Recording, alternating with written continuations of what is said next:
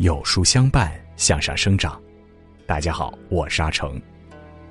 今天让我们继续收听有书名著《腹有诗书气自华，岁月从不败美人》。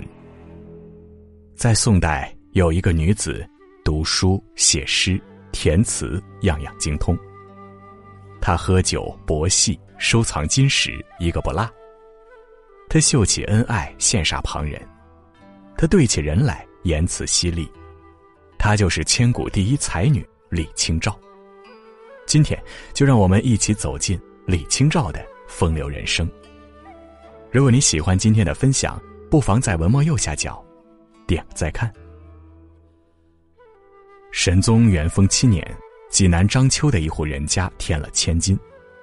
父亲李格非是大学士苏轼的得意门生，母亲是御史中丞王拱辰的孙女，极具文学修养。翻遍古书典籍，李格非只看中《杨发赋》里的一句“人动佳色，物含清照”，寓意清澈明亮。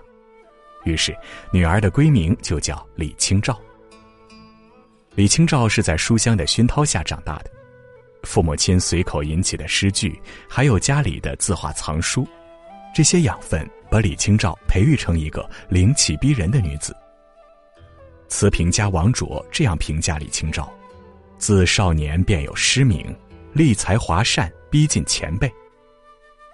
身为少女的李清照，才华中充满了天真与活力，在别的少女都固守在闺阁之中的年纪，她偏要冲出去，亲身体验自然风景。莲叶田田，花香漫漫，李清照喝完了小酒，借着醉意摇起船桨，惊得鸥鹭扑棱起翅膀起飞。如梦令。长记溪亭日暮，沉醉不知归路。兴尽晚回舟，误入藕花深处，争渡，争渡，惊起一滩鸥鹭。还有一次，家里来了客人，蹴罢秋千的李清照慌得顾不上穿鞋，只穿着袜子抽身就走，连头上的金钗也滑落下来，却忍不住倚门回首，又把青梅嗅。这样天性烂漫的女子，有谁不爱呢？十八岁那年的元宵节，李清照去相国寺赏花灯，凤箫声动，玉壶光转。在这里，她遇到了未来的夫君赵明诚。赵明诚出身名门，他先听闻李清照的才名，又见其人，便再难忘记。回到家里，赵明诚做了一个梦，他梦到自己读了一本书。醒来只记得三句：“言语思和，安上一托，知府草拔。”他与父亲谈及此事，父亲笑道：“言语思和便是词，安上以托便是女，知府草拔就是知夫，合起来就是此女之夫。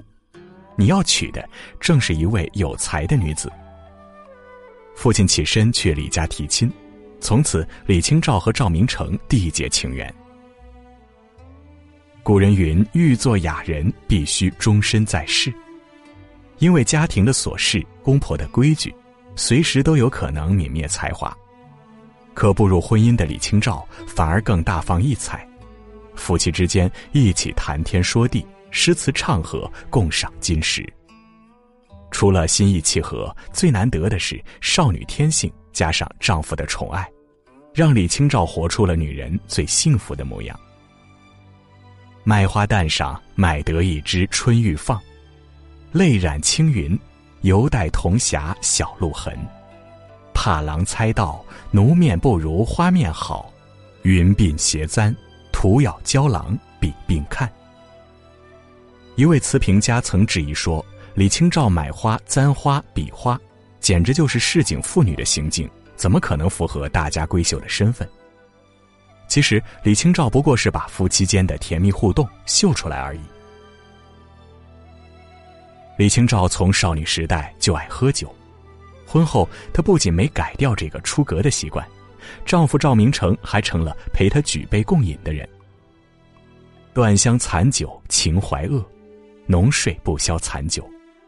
险运失成浮头酒醒，酒盏深河浅，酒阑更喜团茶苦。指漱玉词一本集子中，醉出现了十一次，酒十九次。李清照不光爱喝酒，还爱赌。所谓“赌书消得泼茶香”，就是李清照和丈夫赵明诚的闺房雅戏。有一次吃完饭，她和丈夫赵明诚坐在归来堂上烹茶，茶香袅袅。李清照指着堆积的书史，自信满满的说。某一典故出在那卷书的第几页第几行。丈夫赵明诚轻声一笑，就去翻书，一页页的翻，一句句的找。李清照很快猜中了，她先喝茶，可总是忍不住举杯大笑，一不小心就把茶倒在了胸前的衣服上。这是小赌游戏。后来，李清照专门为博戏写了一篇文章，叫做《打马图序》。能遇到那个让你保持天性的另一半有多幸运？李清照爱喝酒，赵明诚就陪她举杯小酌；李清照爱赌，赵明诚心甘情愿做个输家。赵明诚爱金石，李清照就和丈夫一起赏玩研究，夫妻之间互相成全。自始至终，李清照都选择做自己，保存自己最真实的一面。如果李清照跟众人眼中的闺秀一样温柔婉丽，她也许还不能被大家如此深刻的记住。作为千古第一才女，李清照有着与众不同的见识与胆量。她曾写过一篇叫做《词论》的文章，专门评判诗词。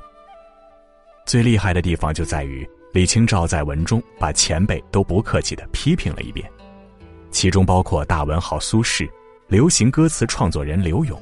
洪姓尚书宋祁，太平宰相晏殊，一代文宗欧阳修。他说刘永词作新颖，非常符合音律，但语句俗不可耐。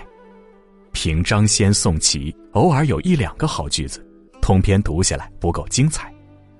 说晏殊、欧阳修、苏轼三位大家学问堪称天人，填起词来应该像从大海里用勺子舀水那样简单。可他们所做的词，就把诗改成长短句，唱起来太别扭。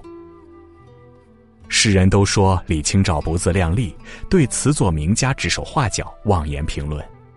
实际上，这既是李清照作为女性词人的探索与思考，也是希望自己在词体创作中能和男词人一较高下。李清照敢于直言，从十七岁那年伊始。她借咏叹历史来对政治事件发表意见，说弱女子不敢说之言。她狠起来批判自己的公公和丈夫，甚至也不留情面。北宋末端时，新旧两党争执不断，公公赵挺之贵为朝廷重臣，他身为新党成员，参与主持了对元佑党人的迫害。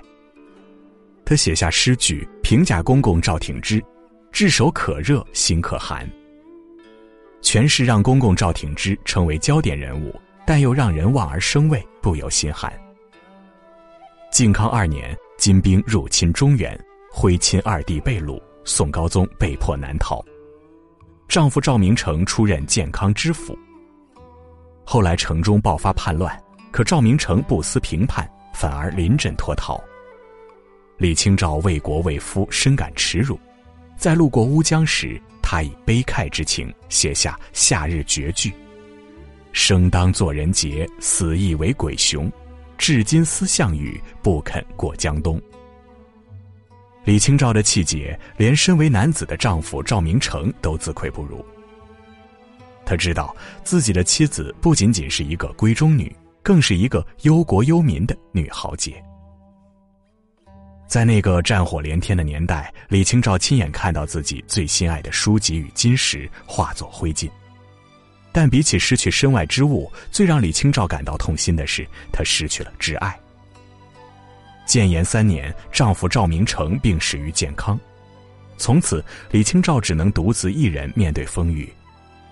她身边没有年长的儿子，也没有其他亲人的扶持，她随时都会成为乡野盗贼的目标。她带着收藏，不断寻找新路线，只为保存自己和丈夫最后一点回忆。可一路上，收藏品不断被偷、被没收、被毁。李清照恨自己怎么是一个弱女子。一一三二年春，四十八岁的李清照安定在了临安。就在这时，她做了一个决定：再嫁。二程遗书中记载过这样一个故事：曾有人问理学鼻祖之一的程颐老先生，如果有孤儿寡母快饿死、冻死了，能改嫁吗？程老先生吹胡子瞪眼：“饿死屁大点事儿，失节才是天大的事。”一时间，再嫁的李清照成为众人茶余饭后的谈资。其实，李清照的想法很简单：有人说没就考虑一下，有人会懂她的难处，自己好歹可以歇一下。可李清照万万没想到的是，再嫁的张汝舟是个伪君子，娶她一是为了她的姿色。二是为了炫耀他的才名，三是为了他的文物古籍。结婚后，张汝舟发现李清照的金石所剩无几，李清照又誓死不肯相让，他立马就翻了脸，有时甚至对李清照拳打脚踢。骄傲了大半辈子的李清照怎么能够忍受这份屈辱？他不惧流言的袭击，利用知识的武器去公堂状告张汝舟。根据宋代法律，亲属状告家中尊长，原告自己也要遭受拘禁。可李清照不惜受牢狱之灾，也要及时止损，守寡再嫁离异。他的每一个选择都是为自己而活。不到半年时间，李清照再度回归独身，世人揭晓他晚年生活：寻寻觅觅，冷冷清清，凄凄惨惨戚戚。愁是难免的。但在苦闷之下，李清照放眼于整个时代，身为一个女子，李清照活出难得的自信与独立。南宋大诗人陆游记载过李清照晚年的一件事儿：一个十岁的姑娘有机会成为李清照的学生，可是她却拒绝了李清照的美意，说才早非女子事也。李清照只得无奈轻笑，只有她明白才华对于她这一生的意义。遇良缘，见天地，活出真正的自己。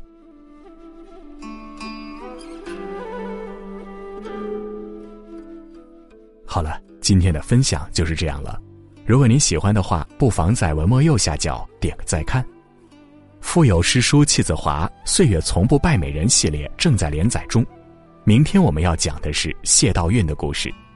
想知道更多精彩历史故事，每天记得准时来收听。为了方便大家阅读，有书君特意把二十四史和四大名著都做成了合集，书友们可以在文首和文末找到相关链接，点击进入就可以获得二十四史和四大名著所有的历史故事。有书友反馈说，最近不会按时收到有书的文章了，那是因为公众号现在不再按时间推送，而是有了新的算法。如果您跟有书互动多，有书就会出现在列表靠前的位置。如果您想要更多的看到有书，麻烦您点一点再看，多和我们互动，这样有书就能出现在您公众号靠前的位置了。走心的朋友越来越少，所以您才对我们越来越重要。未来的日子还希望有您一路同行。长按扫描文末二维码，在有书公众号菜单免费领取五十二本共读好书，每天有主播读给你听哦。我是阿成，我在山东烟台向您问好。Thank you